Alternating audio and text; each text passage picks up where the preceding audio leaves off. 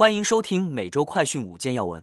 周三，美国中部地区再次遭遇恶劣天气，导致密歇根州至少五人死亡。受灾的八个州均已发布龙卷风警告，提醒居民避免出行。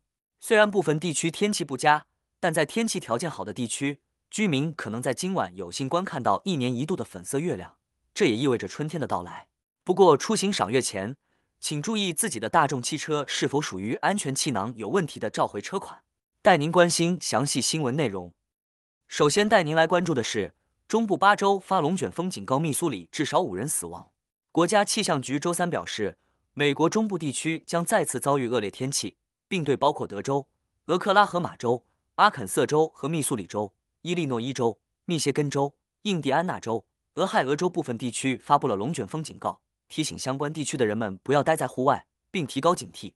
气象部门称。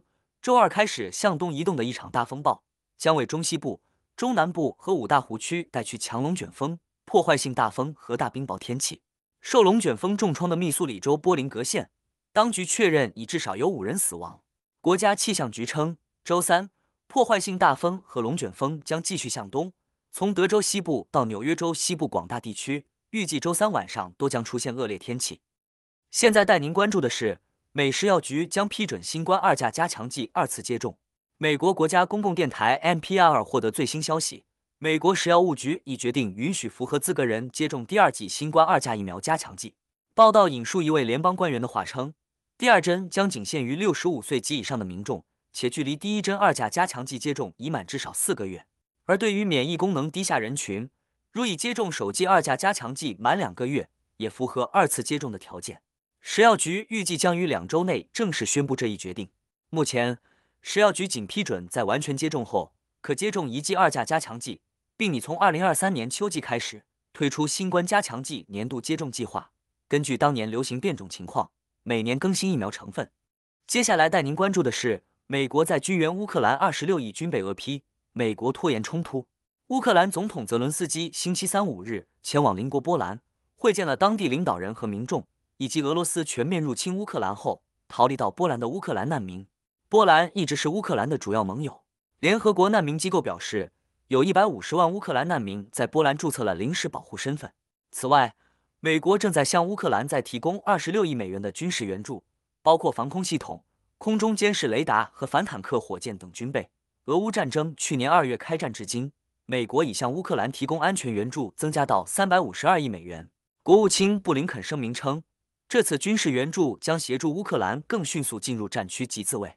他强调，美国及盟友将持续向乌克兰提供援助。不过，俄罗斯驻美国大使馆则是指责美国只是在尽可能拖延冲突。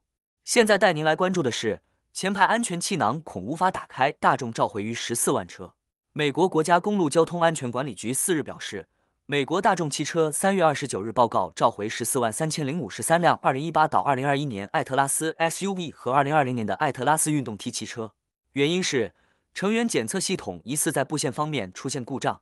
当在座位被坐上时，可能出现前排乘客安全气囊无法打开的情形，进而增加碰撞时受伤的风险。美国大众汽车公司建议车主在补救措施完成前不要使用前排乘客座椅。